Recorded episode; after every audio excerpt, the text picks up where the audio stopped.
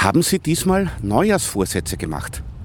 Nein, ich habe keine Vorsätze. Nein. Nein, damit habe ich abgeschlossen. Äh, nein, sind, sind bislang immer gescheitert. Eigentlich nicht wirklich, nein. nein, habe ich nicht leider. Nein, mache ich nie. Nein, gar keinen, keinen einzigen. Nicht wirklich, nein. Und warum nicht? Ich halte nicht ein. Weil eh nicht halt. Ja, ich denke, wenn ich mir irgendwas vornehme, brauche ich nicht das neue Jahr dazu. Ich bin kein Mensch für Neujahrsvorsätze. Meistens nimmt man sich zu viel vor und äh, ist dann enttäuscht, dass man sich nicht äh, dran hält. Weil ich so ein bisschen der Meinung bin, dass man es sowieso nicht einhält. Ich setze mich nicht unter Druck, wenn ich was mache, dann mache ich es.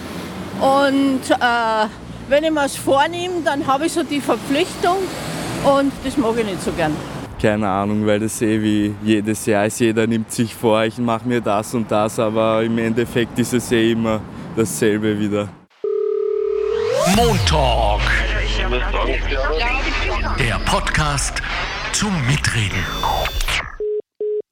Herzlich willkommen im neuen Jahr 2023. Ich freue mich so, dass wir wieder miteinander sind. Sagt man das so? Dass wir Zeit miteinander verbringen. Wertvolle Zeit, wenn ich das mal so sagen darf, liebe Hörerinnen und Hörer. Denn wir haben heute gar Wertvolles für Sie anzubieten. Es geht, ja, wie könnte es anders sein, um unser aller gute Vorsätze die wir ja also, ich sag mal so, äh, fünf nach Mitternacht zu Silvester uns vorgenommen haben, wissend, und daran hänge ich mich jetzt auf, wissend, dass eine, ich würde mal sagen, 70-prozentige Chance besteht, dass wir das alles nicht schaffen werden.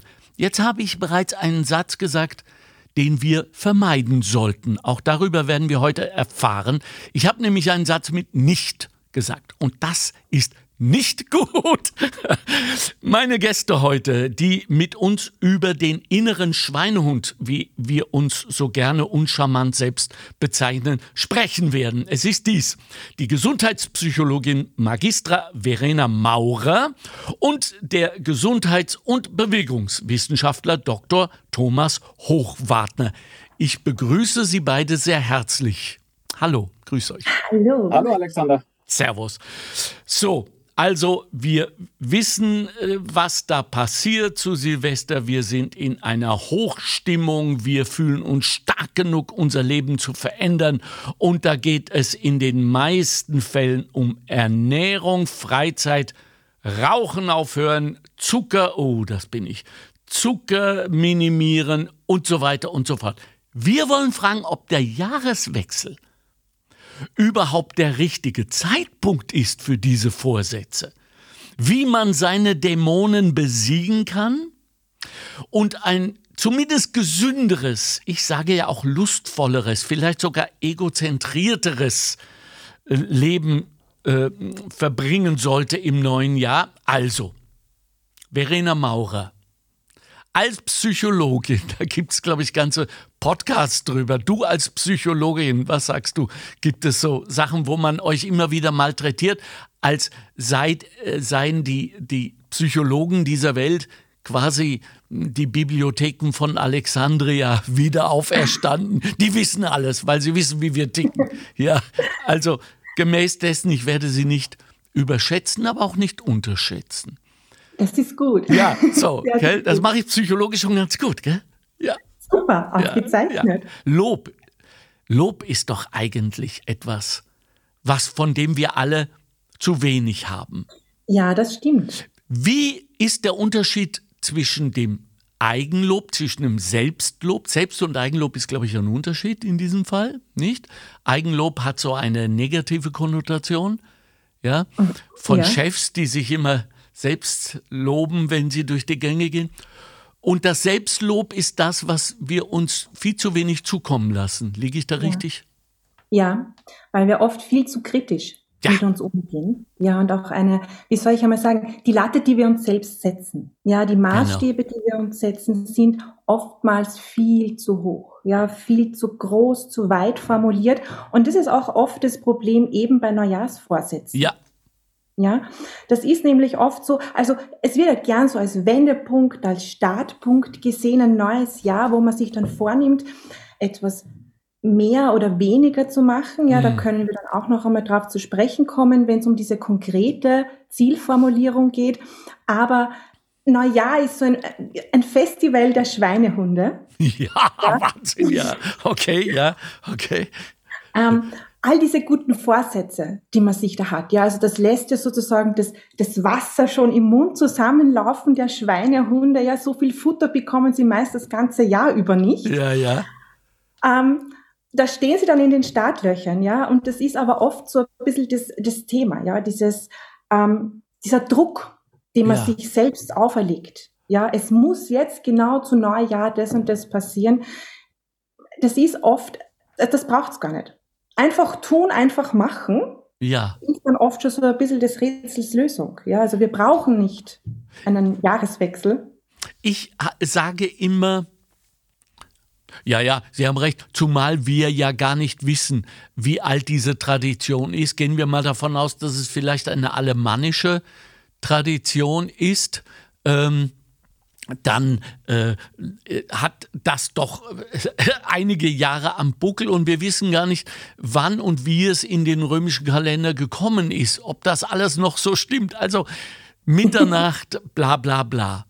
Meine Frage an Sie, warum scheitern wir so gerne, äh, was das angeht? Warum bestrafen wir uns schon so clever eigentlich, dass wir sagen, äh, ich halte so wenig von mir, ich äh, möchte mich so gern bestrafen, dass ich mir jetzt etwas öffentlich vor Zeugen mhm. wünsche, von dem ich weiß, dass es spätestens in drei Monaten mich mächtig in den Arsch beißen wird. Warum machen wir das? Das ist also, um, um das psychologisch ein bisschen fassbarer zu machen, mussten wir einen kleinen Exkurs vielleicht machen Gern, in die Motivationspsychologie. Mhm. Ähm, die Motivationspsychologie bietet da als Teildisziplin ähm, ganz spannende Ansätze. Okay. Wenn wir uns dann nämlich in die, in die extrinsische und intrinsische Motivationstheorie da so ein bisschen einlesen, ähm, haben wir darauf vielleicht ein bisschen auch Antworten. Also okay. diese extrinsische Motivation, ähm, das beschreibt eher den Zustand, wenn äußere Anreize eine Aktivität in einer Person auslösen. Ja, also wenn das sozusagen von außen kommt. Die Problematik dahinter wird, glaube ich, schnell sichtbar. Ja, wenn diese äußeren Anreize wegfallen, mhm. dann ist auch meine eigene Motivation nicht mehr gegeben. Hm, ich mache mich also abhängig. Genau. Wenn ich mir zum Beispiel, ein praktisches Beispiel, ja, ich mache mir den Vorsatz, ich will jetzt unbedingt mehr Sport machen. Ja. Und habe dann meinen, meine extrinsische Motivation wäre dann, wenn ich sage, ich mache das mit meinen Freunden gemeinsam. Ja, also meine Freunde machen das, ich mache mit. Ja. Wenn die jetzt aber wegfallen, ja, ja ganz ehrlich, würde ich dann alleine diesen Sport dann trotzdem ausüben? Wahrscheinlich nicht. Na. Der Unterschied ist intrinsische Motivation. Intrinsische Motivation hingegen beschreibt den Zustand, dass eine Person einen inneren Antrieb verspürt, aktiv zu werden. Ja, also das ist dann dieser ganz tiefe Wunsch mhm. nach einer Verhaltensänderung. Mhm.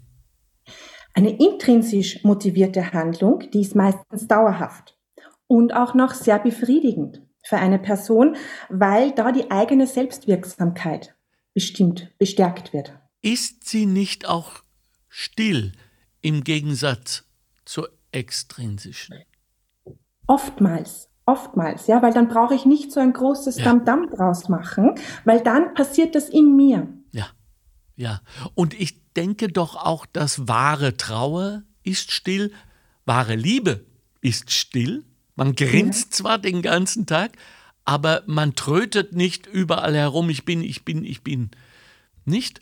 Ähm, genau. Also das heißt, dadurch, dass wir uns von vornherein für einen der lautesten Zeitpunkte im Jahr, leider Gottes immer noch im wahren Sinn des Wortes, möge diese Böller-Geschichte endgültig zu Ende sein mit diesem verunfallten Jahr, entscheiden, um unsere Wünsche, um unsere Vorhaben zu verkünden, machen wir das auch in der Hoffnung, dass es im Lärm untergeht? Teilweise vermutlich schon. Schon, ja, ja. es ist ja, wie soll ich sagen, Geschickt. es ist ja fast schon so eine Art Volkssportart. Ja, genau. dass man sich in großer Runde dann erzählt, was man nicht alles jetzt vorhat. Ja. Ja, Ja. und durch dieses gegenseitige Erzählen in der Hoffnung, dass man dann dem vielleicht mehr Bedeutung verleiht, ja. Ja, ist das nicht auch so, Frau Maurer, dass wir sagen, ähm, wenn wir das vor versammelter Runde jener machen, die wir mit Sicherheit wiedersehen werden im Zuge der Tage, Wochen, Monate, vor denen wir uns nicht blamieren wollen, wenn es schief geht? Was ist da?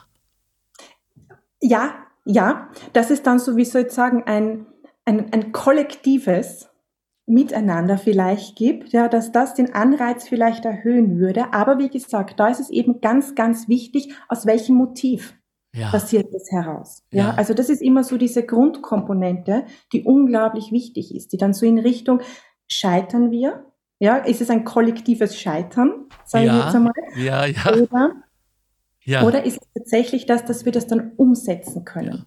Und das ist ganz wichtig. Ja, unser innerer Schweinehund liegt ständig auf der Lauer. Ja, er ist ein Meister der Verkleidung. Ja, er liebt alle Ja-Aber-Formulierungen. Und dies gilt es dann eben durch, durch eine gute Umsetzung, diesen inneren Schweinehund dann auf die Bank zu verweisen, sage ich jetzt einmal. Oh, Und dann okay. wirklich. Okay, okay, okay. Ähm, wenn wir aber proaktiv werden, Gesundheits- und Bewegungswissenschaftler Dr. Thomas Hochwartner, wenn wir gar nicht mehr so viel darüber reden, sondern am Abend vorher schon die Fitnesstasche packen, die Laufschuhe zurechtlegen mit den Socken und der Hose und so weiter, es einfach tun, ist dann die Chance, dran zu bleiben, größer? Definitiv. Okay. Also, wenn du dich vorbereitest, äh, gerade Bewegung und Gesundheitsumstellung bedarf so ein bisschen der klassischen Variante Vorbereitung.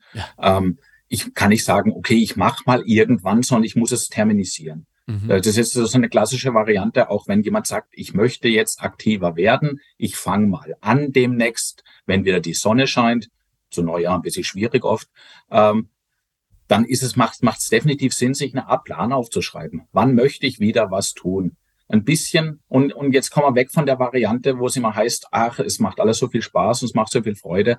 Ähm, eine, eine Lebensstiländerung heißt auch immer äh, dranbleiben, uns am besten terminisieren. Und das wollen wir ja eigentlich nicht, weil äh, es widerstrebt uns ja so ein bisschen. Ja. Das heißt immer, Sport macht so viel Spaß und mit der Ernährung, Umstellung, das wird auch so super und Gesundheit wird demnächst auch besser.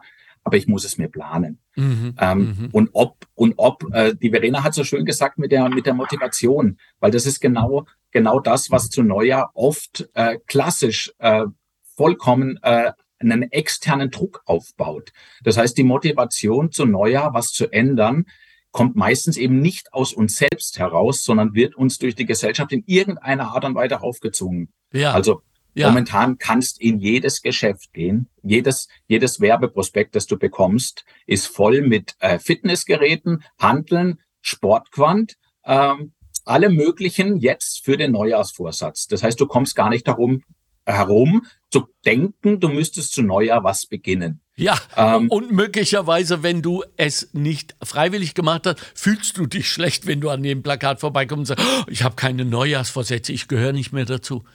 Genau. Ja. Und Je- heißt ja. aber im Klartext, wir haben uns einen Druck aufgebaut.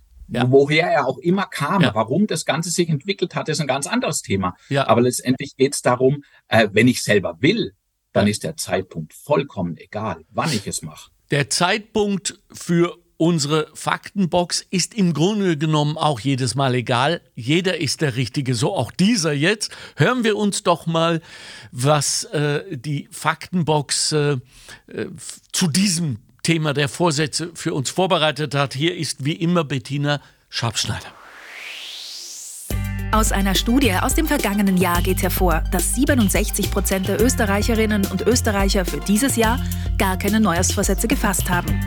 Für jenes Drittel der Befragten, das Vorsätze geplant hat, gehört Sport, eine gesündere Ernährung und ein bewussteres Leben zu den Top 3 Zielen. Bei einer Umfrage über die Umsetzung der gefassten Ziele gaben 20 Prozent der Befragten an, ihre Vorsätze großteils erfüllt zu haben. 56 Prozent hatten sie teilweise erfüllt und 24 Prozent gar nicht. Ein Forscherteam aus Schweden fand in einer groß angelegten Studie heraus, dass positiv formulierte Neujahrsvorsätze, bei denen man sich an ein Ziel annähert, wie beispielsweise ich werde anfangen, mehr Wasser zu trinken, weitaus erfolgreicher sind als Neujahrsvorsätze, die die Vermeidung von etwas zum Ziel haben. Zum Beispiel, ich höre auf, Schokolade zu essen. Die Daten stammen aus Studien des Instituts für Markt- und Sozialanalysen und aus dem Fachmagazin Plus One. So, ihr Lieben, äh, wir sind zurück. Das war unsere Faktenbox.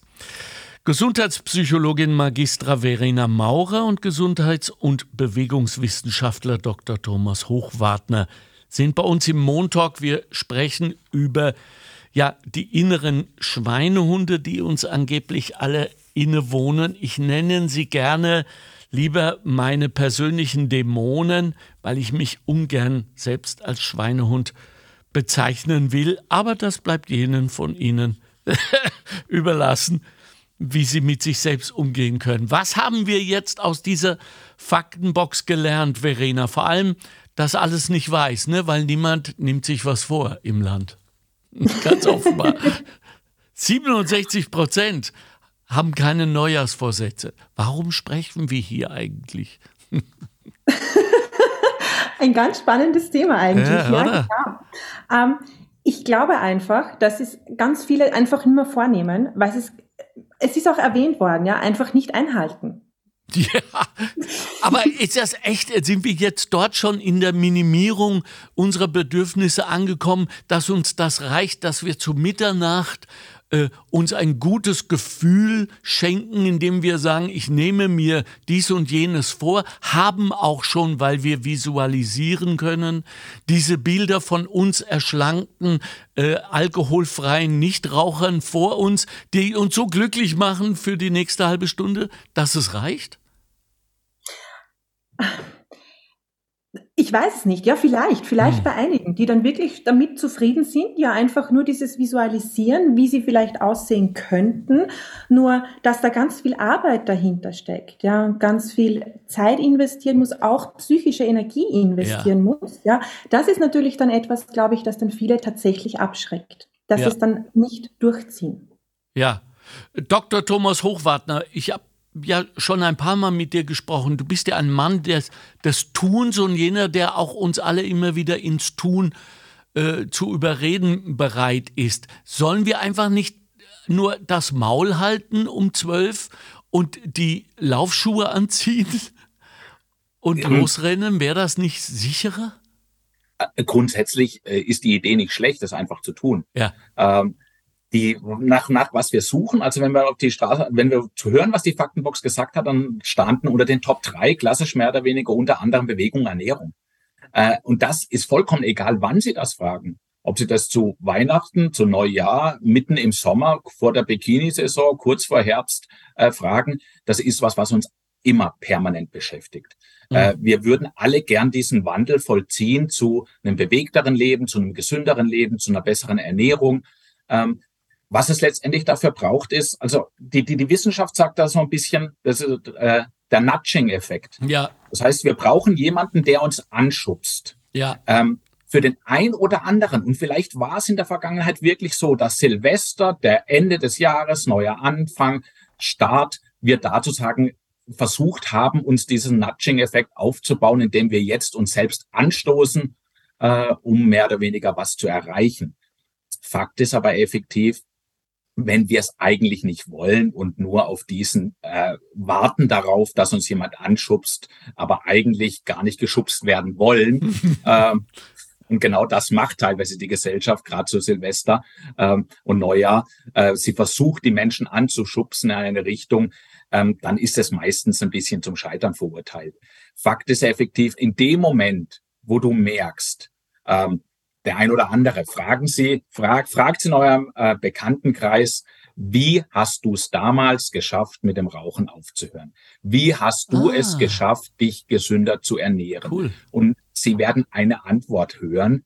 Ich habe es einfach, es war der Moment ja. gekommen, es zu tun. Ja. Und der kann an Silvester sein. Vielleicht treffen Sie jemanden, der sagt, ja, ich habe mir das ja vorgesetzt äh, oder vorgenommen an dem Tag. Und der andere sagt, ich habe es da gemacht, ich habe es da gemacht, das hat das ausgelöst. Aber letztendlich werden Sie keinen speziellen Termin finden, sondern jeder hat einfach, das, da sind wir wieder bei der Psychologie. Hm. Irgendwann hat der Körper selbst gesagt, jetzt ist meine intrinsische Motivation so hoch und jetzt brauche ich nur einen kleinen Tritt und es geht los. Den darfst du aber nicht verschlafen. Mhm. Ver Ver Verena, sind wir des Selbstnudgings, ich weiß gar nicht, ob Richard Thaler das äh, so gemeint hat. Ich glaube, er ist immer davon ausgegangen, dass wir genatscht werden von, von irgendwelchen Autoritäten oder was ich, eine Zeit lang her. Übrigens, wirklich ein fantastisches Buch, Nudging, äh, von äh, Richard Thaler heißt das eigentlich mit TH geschrieben. Hat, glaube ich, auch Thomas Verena den Nobelpreis bekommen dafür, richtig? Ich glaube, ja. Den Preis hat er bekommen, aber ich weiß es ehrlich. Ob dafür. Unwissenheit, äh, aber es ist ein sehr gutes Buch. Ja, ja, ja, eben, genau. Können wir das? Und wenn ja, können wir das andauernd uns selbst intrinsisch mit Motivation versorgen? Äh, Verena Maurer. Ist natürlich ganz, ganz schwer. Was schon wichtig ist, ja, ja dass ich glaube, Motivationstiefpunkte, die gehören einfach dazu. Ja, also das okay. ist auch etwas, da muss man dann sehr, sehr liebevoll okay. mit sich umgehen. Schwer ja, genug. Schwer genug. Wieder? Schwer genug. Schwer genug, ja, schwer genug. Offenbar. Das ist eben das, was ich vorher gesagt habe. Ja, also viele Leute setzen sich ihre Ziele auch einfach unrealistisch hoch, ja, ja. und dass ich die dann nicht erreichen kann, das ja. liegt auf der Hand. Also da ist ein ganz ein, ein, ein wesentlicher Punkt, ja.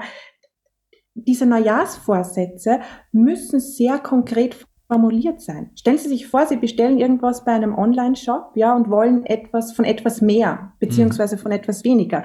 Sie, Sie, werden nie das bekommen, was Sie eigentlich wollen. Genauso funktioniert unser Gehirn. Mhm. Wenn Sie nicht konkret sagen, ja, was Sie wollen,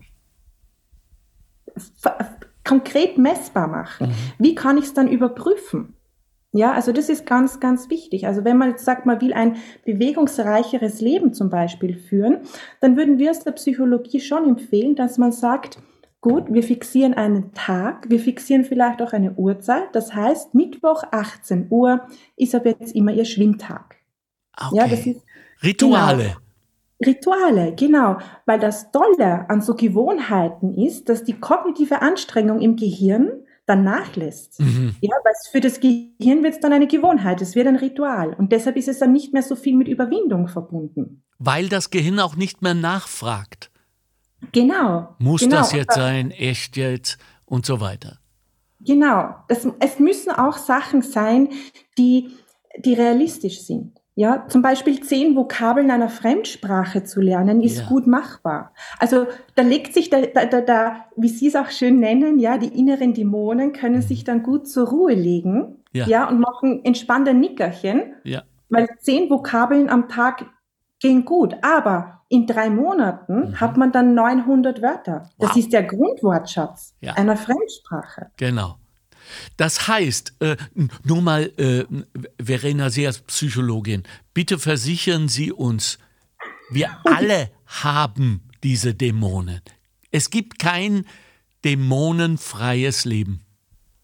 Gibt es nicht. Mhm. Ja, und die inneren Dämonen, ja, diese inneren Schweinehunde, je nachdem, wie man sie bezeichnet, sind im Prinzip ja auch Diplomökonomen. Ja, also sie haben ja auch man braucht sie nicht gleich von vornherein als schlecht oder als, als gefährlich betiteln. Mhm. Sie haben durchaus auch ihre Lieben, ihre ja. guten Seiten. Ja, ja, ja, ja. Äh, sollten wir uns übrigens alle vielleicht ja. mehr, ja, ne, ich brauche gar nicht zu Ende sprechen, mehr lieben, mehr mögen, äh, mehr ernst nehmen. Äh, das heißt vielleicht so, dass der ideale Vorsatz wäre, ich, ich möchte gerne mir selbst noch treuer werden als bisher. Unbedingt, ja. Und das ist auch etwas, was ich dann versuche, meinen Klientinnen und Klienten immer wieder zu vermitteln. Bitte machen Sie sich auch bewusst, in wie vielen Bereichen Ihres Lebens Sie sehr aktiv sind, durchsetzungsstark ja. sind, willensstark sind, ja. Also, wo, wo dieser innere, die inneren Dämonen, der innere Schweinehund nicht mal den Ansatzpunkt einer Chance hat. Ja, weil die großartig gelingen. Ja, ja, super. Thomas Hochwartner, wir werden jetzt ein wenig ernster gesellschaftlich. Wie ist das mit unserer Arbeit, unseren Arbeitsplätzen? Wir wissen ja alle, nur gesunde Mitarbeiterinnen sind gute Mitarbeiterinnen. Das ist gar nicht bös gemeint. Es geht um Pro Produktivität, mittlerweile auch um Innovationskraft, äh, Kooperationstalente etc. Also wir kommen schon ordentlich dran. Wie viel Pflicht besteht eigentlich auf Seite des Unternehmens, sich um unsere Gesundheit gefälligst zu kümmern? Und wie können Sie das? Naja, letztendlich eigentlich keine. Das Unternehmen äh, sagt, äh, das Unternehmen wünscht sich einen gesunden Mitarbeiter. Genau. Und es gibt auch viele Unternehmen, die investieren was da rein. Das gibt's. Ja. Aber eine Pflicht per Gesetz, dass man bei der Arbeit so und so was machen muss oder das gibt es leider nicht. Es gibt definitiv Vorreiterrollen. Aber eine Sache würde ich gern sagen und die trifft unser Thema so ein bisschen ganz interessant. Ähm, die Verena hat gesagt, man soll sich einen Termin nehmen, wo man das macht, ein Ritual draus machen. Und welches Ritual haben wir tagtäglich? Also alle Menschen, die tagtäglich, sie gehen, reden wir ein Ritual tagtäglich arbeiten. Ja. Und wenn wir dieses Ritual ein bisschen abändern und ein bisschen Bewegung, ein bisschen Ernährung gesund in dieses Ritual mit einfließen lassen, funktioniert das. Das ist, äh, wir sagen viele, ich kann doch beim Arbeiten keinen Sport machen. Ich kann doch, doch kannst du. Hm. Und das ist das Interessante. Ähm, du wirst dadurch nicht schneller. Du wirst dadurch nicht unglaublich fitter und du kriegst dadurch auch keinen Sixpack, den es überhaupt vollkommen unwichtig ist, äh, weil er gesundheitlich keinste Auswirkungen hat. Das ist maximal ein, äh, ein Schönheitsideal. Reine Kosmetik? Reine Kosmetik. Okay. Ähm, also ich sage immer, jemand, der es geschafft hat, sich ein Sixpack hinzutrainieren, hätte er diese Zeit in seine Beziehung oder in seine Arbeit oder irgendwas anderes investiert, wäre er ein Superheld. Äh, aber er hat es halt für ein Sixpack verschwendet. Ähm, wenn Frauen so reden wie du jetzt, dann äh, werden wir sofort aufhören, ins Fitnesscenter zu gehen, weil wir machen es doch nur dafür.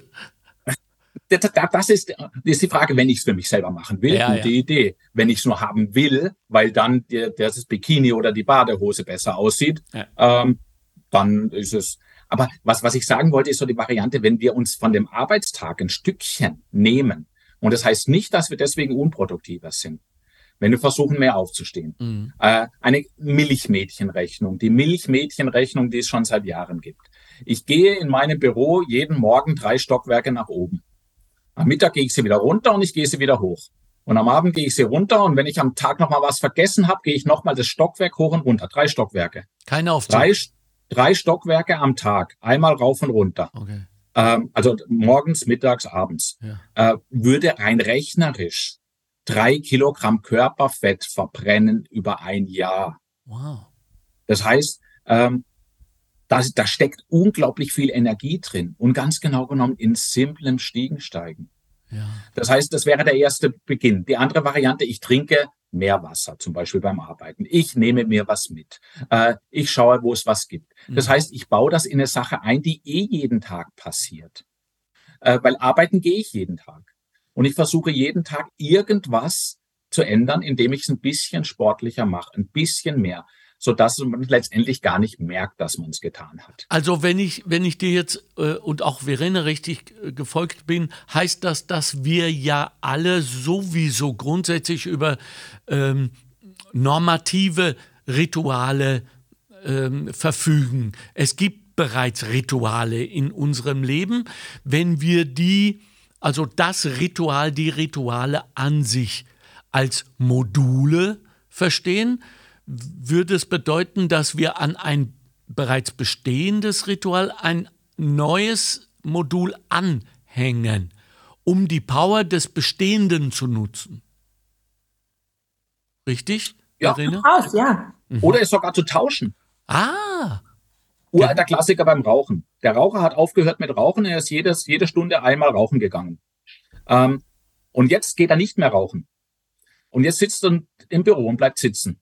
Das, wenn er sich jetzt trotzdem einmal die Stunde aufsteht, in die Kaffeeküche geht und anstatt einen zu rauchen einen Kaffee macht oder einen Tee, Dann hat er das gleiche Ritual wieder, einmal wiederholen in der Stunde, irgendeine andere Tätigkeit, bis das Ritual entweder überfällig wird und nicht mehr interessant, oder äh, dieser klassische, also wenn man sich mit Rauchen unterhält, die aufgehört haben mit dem Rauchen, sagen die, na früher habe ich viel mehr Pausen gemacht, das war eigentlich viel sinnvoller. Ähm, und jetzt machen sie die Pause nicht mehr, weil sie eben nicht mehr rauchen. Mhm. Äh, und dann sage ich immer, na ja, du bist normalerweise einmal die Stunde rauchen gegangen. Ähm, dann mach doch genau das Gleiche wieder, nur geh halt nicht rauchen. Mach mhm. was anderes, unterhalte dich mit demjenigen. Mhm. Ähm, mhm. mhm. Und das heißt, ein bisschen sich selbst, ein bisschen sich selbst um die, äh, um die Nase führen, ganz genau genommen, indem man sich selber ein bisschen, äh, das mögen wir eh, uns selber ein bisschen belügen. Äh, und da kann man es beim Ritualtausch ein bisschen mitmachen. Was Thomas sagt, äh, Verena, ist natürlich vollkommen richtig. Wir belügen uns sehr gern selbst.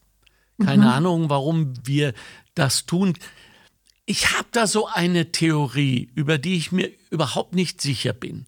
Aber könnte es sein, dass wir all jenes, das wir uns freiwillig antun, von dem wir wissen, kognitiv und emotional, was es mit uns macht und dass es nicht gut ist, es trotzdem machen, weil wir uns vielleicht beweisen wollen, wer immer noch der Chef ist in diesem meinem individuellen Unternehmen. Ich esse, was ich will, weil ich bin der Chef.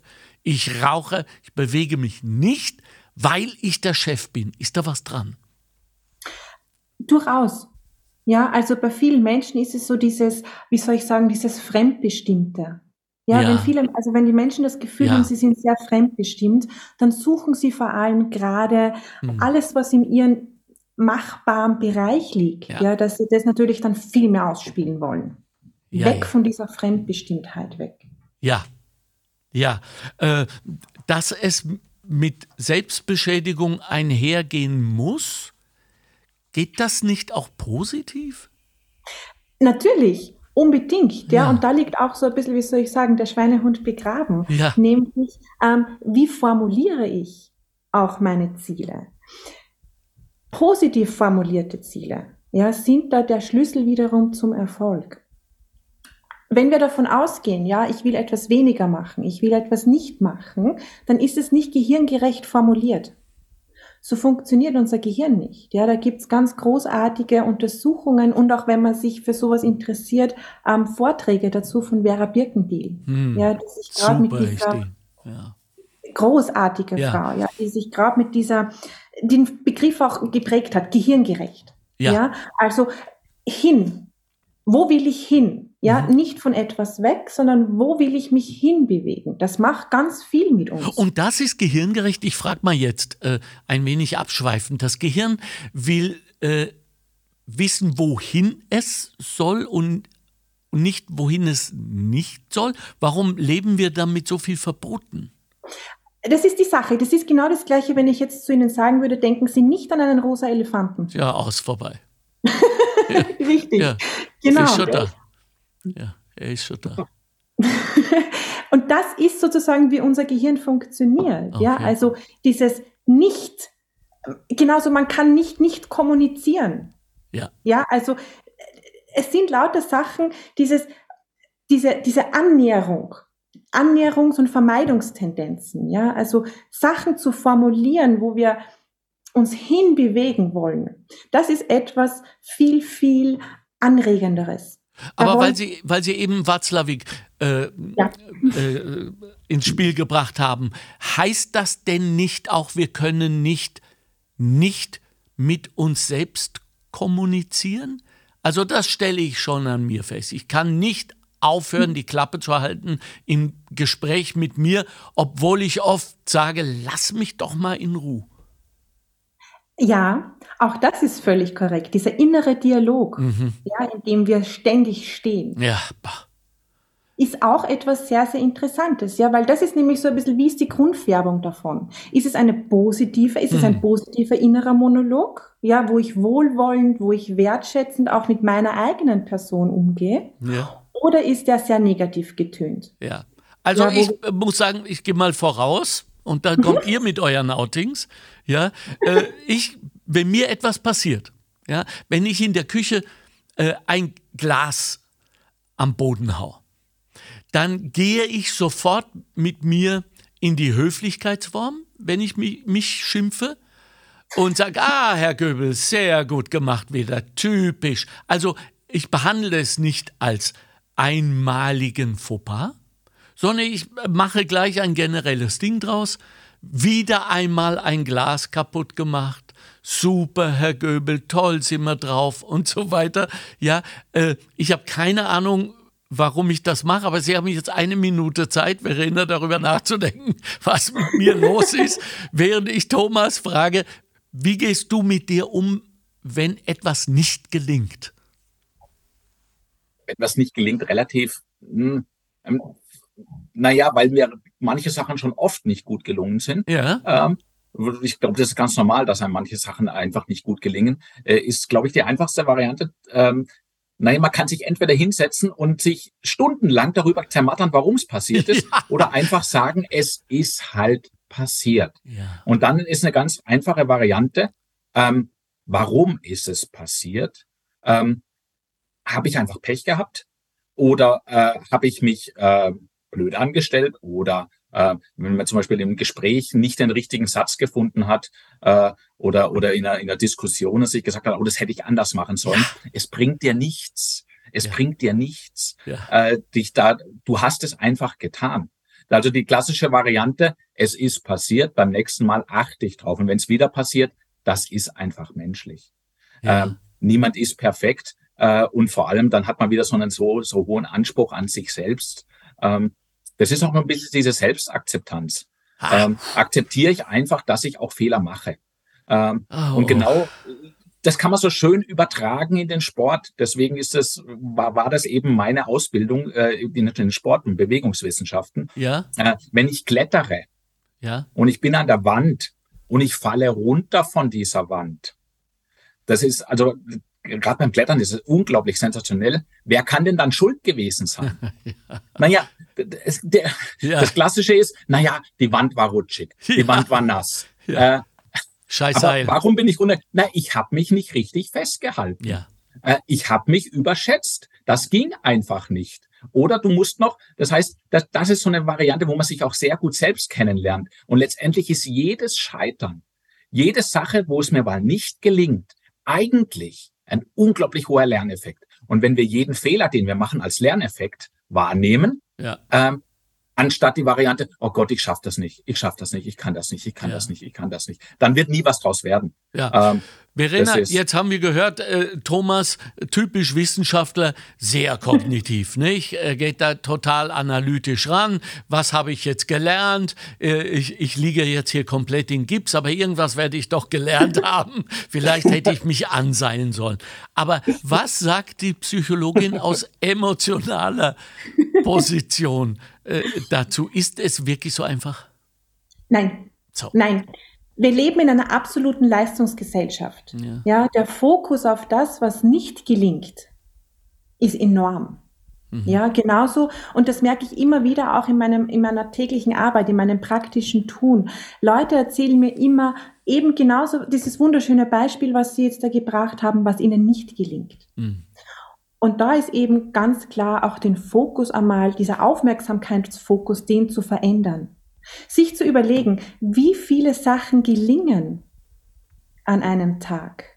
Ja, natürlich ist es mal da vielleicht dabei, dass mein Gespräch nicht so super, ähm, auf, also einen Satz nicht so toll formuliert hat, ja, dass man irgendwie einen Streitpunkte, natürlich. Aber aufgerechnet auf den ganzen Tag, wie viele schöne Sachen Ja, waren dabei. schön. Und das verlieren ganz viele Menschen. Wenn ich ihnen, da gibt es ein tolles Experiment. Ich zeige Menschen einen Zettel mit zehn Rechnungen. Neun davon sind richtig, eine ist falsch. Und wenn ich die Leute frage, was fällt ihnen auf, kommt zu 100 Prozent die Antwort, eine ist falsch. Neun richtige, ja, fällt den wenigsten auf. Und so funktioniert leider auch unser Schulsystem. Ja, also wir werden auch schon von sehr früh darauf so ein bisschen hingearbeitet, also es wird darauf hingearbeitet, uns auf dieses Negative allzu sehr zu fokussieren. Okay, das heißt, sind wir jetzt Opfer der medialen Realität? Sie, Sie schütteln schon bei Opfer all, einmal sofort automatisch den Kopf. Das ist die Psychologie. Warum? Das ist die Psychologie.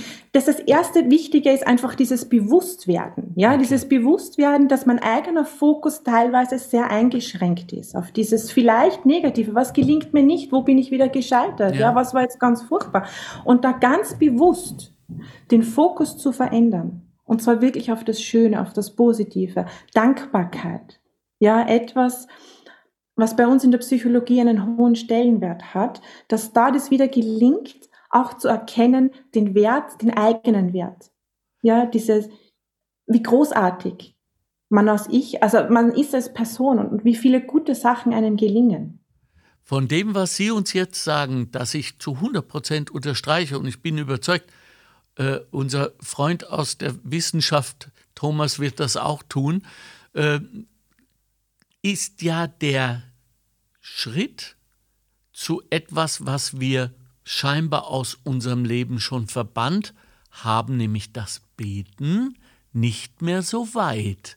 Sollen wir wieder mehr beten? das ist, wie gesagt, ähm, wir wissen, ja, wenn wir uns so ein bisschen die positive Psychologie, das ist eine sehr neue Forschungsrichtung, ja, eine sehr schöne Forschungsrichtung, weil wir uns entfernen von Krankheitsbildern, ja, oder einfach von diesen Sachen, die nicht so gut funktionieren und wir konzentrieren uns auf Ressourcen. Mhm. Ein großartiges Beispiel ja, ist die Resilienzforschung. Und mhm. wir wissen, dass der Glaube an was auch immer, ja, das sei jetzt völlig dahingestellt, aber der Glaube an etwas ist ein unglaublicher Schutzfaktor.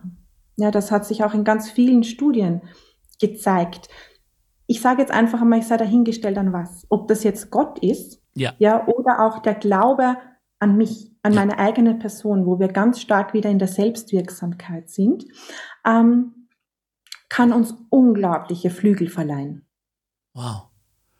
Sehr schön. Ich lasse das mal gerade ein wenig wirken, weil ich glaube, das war ein wesentlicher Satz. Thomas, wenn wir an uns selbst glauben, als Menschen, als Persönlichkeiten, als arbeitende Menschen, kann es sein, dass wir da, wenn wir diese dieses Vakuum, das leider entstanden ist, was das Lob angeht. Wir wissen ja, es wird nahezu überhaupt nicht mehr gelobt. Ich erinnere immer wieder an diesen völlig absurden Satz, der hier herrscht, äh, nix gesagt ist auch schon gelobt.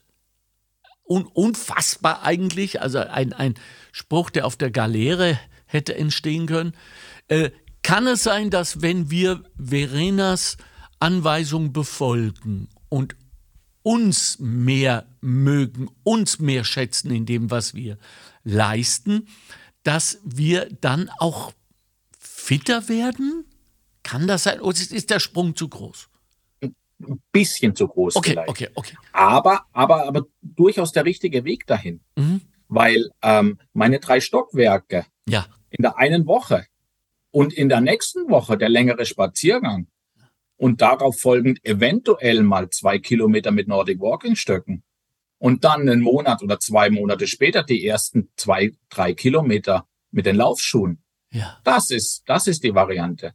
Ähm, du musst dein Ziel einfach so stecken, dass du es schaffen kannst, äh, damit es funktioniert, mhm. weil ähm, sonst ist die Frustration sehr, sehr hoch. Ähm, das ist, das ist oft klassisch bei wieder Sporteinsteigern das größte Problem ähm, wenn wir wieder beginnen, uns körperlich zu bewegen, dann knüpfen wir, versuchen wir anzuknüpfen an Sachen, die früher mal waren. Dann sagen wir, na ja, mit 20, da bin ich ja, da habe ich das und das gemacht. Und jetzt sind wir plötzlich 40 oder ein bisschen älter oder erst 35 und sagen, na ja, mit 18 bin ich locker 10 Kilometer gelaufen. Dann fange ich doch mal mit 10 Jahren mehr und nichts tun wieder mit 8 an. Mhm. Das ist sehr gefährlich. Also auch gesundheitlich übrigens. Ähm, aber wenn ich mir die Sachen aufbaue und ich fange an und baue ein Stück nach dem anderen auf, und ganz wichtig für alle, die jetzt wirklich diesen, die sich sagen, okay, ich fange an, was zu machen. Es ist normal, dass es nach einer gewissen Zeit euch der Schweinehund einholt und ihr einmal eine Woche nichts macht. Wichtig ist nur wieder anzufangen. Oh, Übrigens, ja. es gibt eine ganz interessante Geschichte zum Schweinehund, falls ich äh, da noch was zu sagen soll. Unbedingt. Der Schweinehund der Bewegung ist nämlich ein bisschen ein anderer. Und der Schweinehund der Bewegung ist nicht nur in unserem Kopf, sondern er sitzt in unseren Muskeln. Und das ist ganz interessant. Wow. Also alle, die jetzt gerade hier sitzen und den Podcast anhören, sie sitzen momentan auf ihrer größten Muskulatur. auf ihren hinteren Oberschenkel, ihrem Gesäß und der Rücken ist angelehnt im Normalfall. Das heißt, die Muskulatur ist riesengroß in diesem Organ und diese Muskulatur kommuniziert mit dem Hirn. Hat, sitze ich jetzt acht Stunden am Tag vor meinem PC oder neun mit kurzer Pause, Mittagessen und so weiter. Dann wurde diesem Muskel suggeriert, es ist alles in bester Ordnung. Du hast keine Energie gebraucht, das ist super. Ähm, behalte das bitte bei. Mhm. Und man kennt Studien von Menschen, die acht, neun Stunden am Tag sitzen, die haben am Abend keine Lust mehr, sich aufzuraffen. Mhm. Und dann gibt es die Studie mit den genau gleichen Menschen, die angehalten wurden, zehn bis 15 Minuten pro Stunde irgendwas anderes zu machen. Also nicht Arbeit, aber eben im Stehen. Mhm. Eine Bewegung zwischendrin, ein Stockwerk. Und schwuppdiwupp haben die am Abend eine viel höhere Motivation, noch was zu tun. Bestes Beispiel dafür. Jemand sitzt den ganzen Tag im Büro, kommt am Abend nach Hause und legt sich ins Bett und schläft, weil der Tag war eh anstrengend. Variante Nummer zwei, der Tag war anstrengend. In der Früh ist er mehr oder weniger zu spät gekommen, musste ins Büro rennen. Dann hat der Kollege dort geschrien. Dann ist er darüber. Dann musste er nochmal zurück in die Fabrikshalle auf die andere Abteilung. Dann musste er dorthin. In der Mittagspause hat jemand angerufen und hat gesagt, du musst noch das Paket von der Post abholen. Also ist er ins Auto, hat das Paket geholt, ist wieder zurück. Äh, am Nachmittag ging das ganze Spiel so weiter. Und er kommt am Abend nach Hause und sagt sich, Puh, heute bin ich den ganzen Tag gerannt, aber eigentlich könnte ich jetzt noch saugen oder, oder Rasen mähen. Ähm, unsere Muskeln, cool. wenn sie nicht bewegt werden, animieren uns dazu, noch weniger zu tun. Das heißt, deswegen war dieser Input vorhin von, was können wir bei der Arbeit tun? Ja. Wir müssen uns nicht maximal anstrengen bei der Arbeit, sondern wir sollen aufhören rumzusitzen die ganze Zeit. Steht auf, ihr könnt ein Memo im Stehen lesen, ihr könnt zum Kollegen gehen, anstatt ihm die E-Mail zu schreiben. Äh, je öfter ihr euch ein Wasser holt, desto öfters müsst ihr aufs Klo äh, und seid wieder zu Fuß unterwegs. Ähm, und plötzlich merkt euer Muskel, ah, Bewegung gehört eigentlich automatisch mit dazu. Äh, es ändert sich ein bisschen was.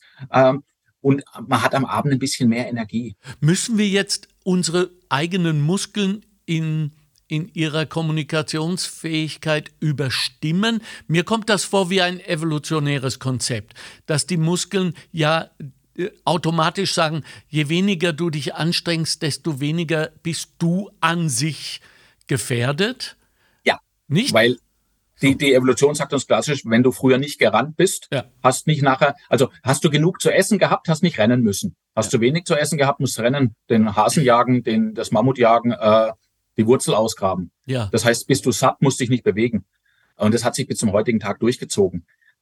Für alle, die Kinder haben oder für alle, die Kinder kennen äh, oder Kinder gelegentlich sehen irgendwo, ähm, nehmen Sie einen, einen Raum voll mit Kindern und werfen Sie einen Ball rein. Das wird rund gehen. Jeder rennt nach diesem Ball. Gehen Sie in Ihr Büro, in die nächste Besprechung, nehmen Sie einen Ball mit und werfen Sie den Ball in die Mitte bei der Besprechung. Und alle werden sagen, ein Ball? Da liegt ein Ball. Keiner würde aufstehen und sagen, oh, da muss ich oder sonst irgendwas. Die Gesellschaft macht es daraus. okay. Ein Kind im Kindergarten rennt, in der Grundschule lernt es zu sitzen. In der Volksschule. Dann geht's weiter. Sitzen. Setzen wir uns zusammen, setzen wir uns dahin, nehmen es Platz, warten es kurz. Äh, dass Kinder sich bewegen wollen, ist naturgegeben. Die Gesellschaft hat es daraus gemacht. Für uns ist es vollkommen normal, überall die ganze Zeit zu sitzen. Ja. Das ist eigentlich evolutionstechnisch nicht artgerechte Haltung der Menschen. Ähm, das ist, das ist wirklich kurios. Ja. Und davon sollten wir wegkommen. Ja. Weil unser Körper will sich eigentlich bewegen. Dafür ist er gebaut. Ja. Die, die Evolution hat tausende Jahre gebraucht, um einen Körper zu entwickeln, der rennen kann, der sich bewegen kann. Und was machen wir seit ungefähr 50 Jahren? Hinsitzen, Kühlschrank auf, Kühlschrank zu, Fernbedienung in die Hand. Zum Schluss. Wir kommen leider schon in die Schlussrunde. Verena Maurer, Gesundheitspsychologin. Lernt man an der Uni den Dialog mit den eigenen Muskeln? Wie treten wir am besten in den Dialog mit uns selbst, um dorthin zu kommen, wo wir hinwollen? In ein, wir sind in einem ständigen Dialog mit uns. Ja, stimmt auch.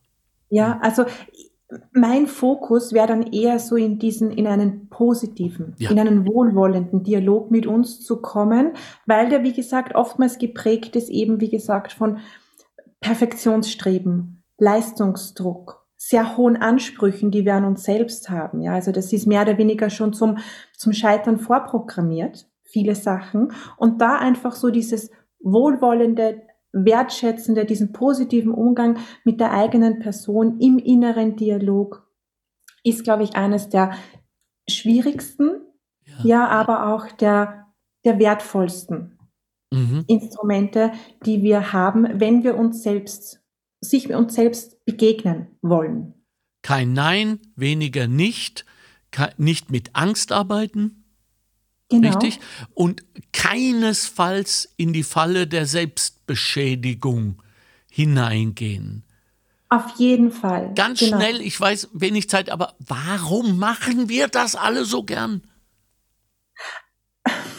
Gute Frage. Es ist tatsächlich wahrscheinlich etwas so, dass ähm,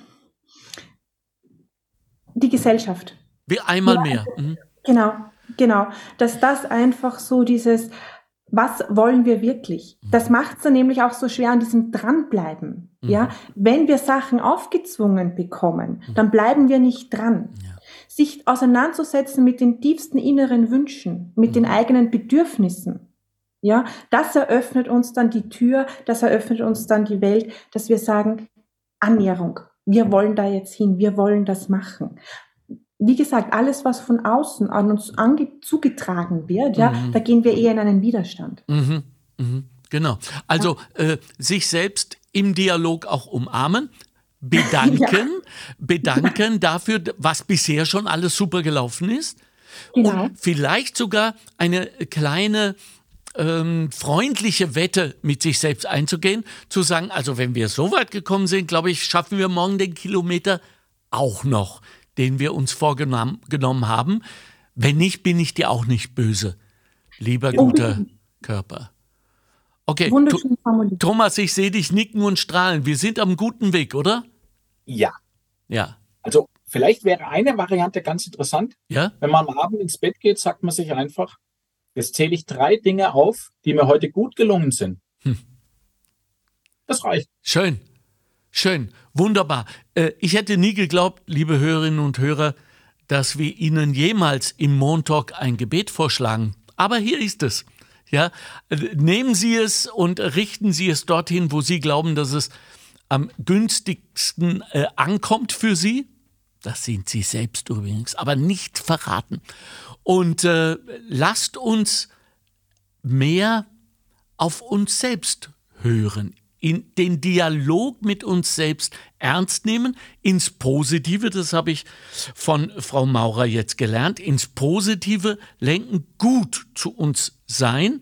Und was ich von Thomas gelernt habe heute, ist, äh, wenn du liegst, sitze, wenn du sitzt, stehe, wenn du stehst, gehe und wenn du gehst, laufe. Und äh, wenn wir die, die Geschichte mit den Stockwerken noch ein wenig äh, auf die Spitze treiben wollen, dann gehen Sie doch mal ab und zu das eine oder andere Stockwerk, Stockwerk rückwärts rauf und runter. Sie werden sehen, das verbrennt, das verbrennt. Ich danke euch sehr. Vielen Dank für diese wertvolle Zeit. Danke für, dafür, dass ihr äh, Studien hinter euch gebracht habt, diszipliniert wart, gelernt habt, alles für uns. Vielen Dank, dass wir ein wenig eurer Weisheit heute mitnehmen können. Und ich hoffe, dass wir uns bald wiedersehen und weiter ein wenig in den Untiefen des menschlichen Daseins herumwühlen auf der Suche nach dem Erkenntnisgold. Danke, Magistra Verena Maurer, Gesundheits- und äh, Bewegungswissenschaftler Dr. Thomas Hochwartner waren bei mir. Wenn Ihnen etwas gefallen hat, wenn Sie eigene Erfahrungen haben oder Tipps und Ratschläge, bitte melden Sie sich bei uns am besten über die Facebook-Seite der Arbeiterkammer Niederösterreich. Das war der Montag von uns allen hier. Ein tolles, ein starkes dialogisches Jahr. Nehmen Sie sich ernst und lieben Sie sich. Wir hören uns wieder. Ciao, ciao. Das war der Montalk. Chefredaktion Susanne Kahner. Redaktion Mario Gattinger und Karina Karas. Straßenumfragen Christoph Baumgarten. Faktenbox Bettina Schabschneider. Technische Leitung Stefan Dangel. Administration Christina Winkler. Am Mikrofon Alexander Göbel. Montalk der Podcast der Arbeiterkammer Niederösterreich. Einfach mehr Wissen zu Themen, die das Land bewegen. Alle zwei Wochen neu und jederzeit abrufbar. Finanziert aus den Mitteln des Zukunftsprogramms der Arbeiterkammern.